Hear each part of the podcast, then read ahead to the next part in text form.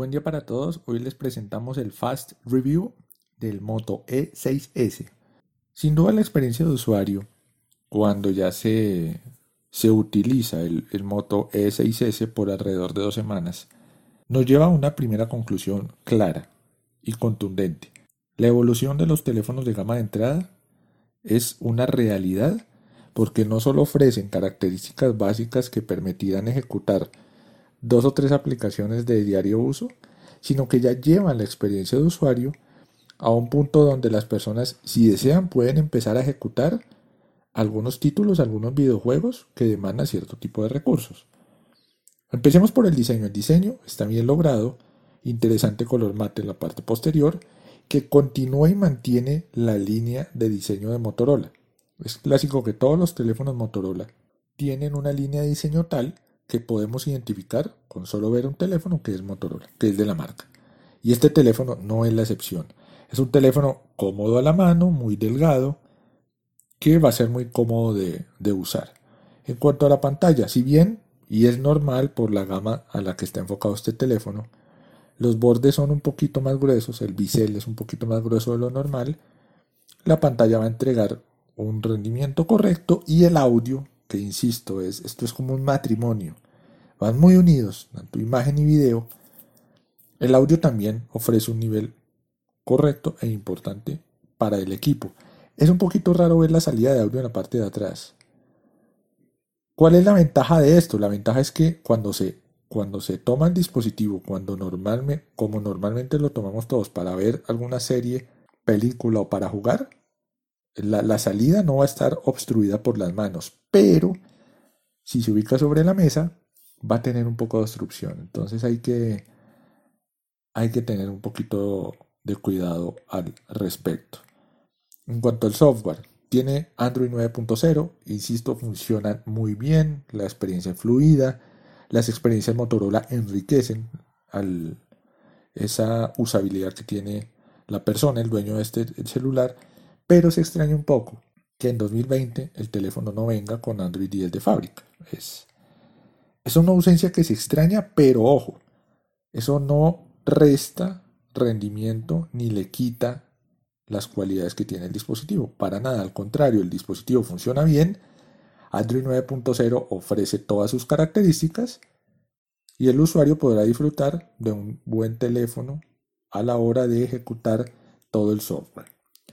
En cuanto a fotografía y video, entendiendo la gama de producto y entendiendo la gama a la que quizás, entendiendo el mercado al que quizás está enfocado, la fotografía ofrece un buen nivel de color, no satura los colores, o sea, los colores no se ven muy encendidos, muy exagerada su, exposición. El detalle es bueno, en condiciones de día va a entregar unos muy buenos resultados. De, de noche, si hay ausencia, si no hay una buena iluminación, le va a costar un poquito de trabajo. Igual en el video. En el video, para aquellas personas que deseen grabar algo en interiores, por ejemplo, sin moverse, en un cumpleaños o en un evento especial, cuando desde luego las condiciones lo permitan, van a tener un dispositivo apto para, para este fin. Si no hay buena iluminación, por supuesto le va a costar un poquito más de trabajo. Pero insisto, la experiencia de usuario se mide viendo el dispositivo, viendo el mercado y viendo a quién va dirigido. Es importante. Eh, la, la, batería, batería muy punto a destacar. Batería de 3000 mAh da buen nivel de autonomía, carga un poquito lento, eh, quizás ese sería el, punto de llamar la atención, pero le va a dar una buena autonomía energética al usuario.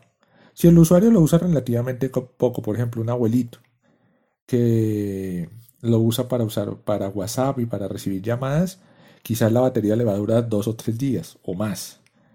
Quizás si es una persona un poco más, eh, ¿cómo podríamos llamarlo? Inquieto con su teléfono, que lo usa más, está más pendiente de redes sociales, y atiende llamadas y quizás juega un poco, le puede cumplir con el día.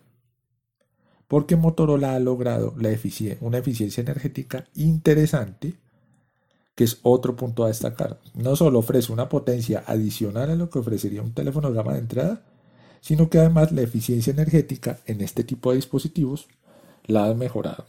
Puntos a destacar en este Moto E6S. Recordemos, el Motorola ya está en el mercado colombiano y desde luego en otros mercados a nivel latinoamericano y de España.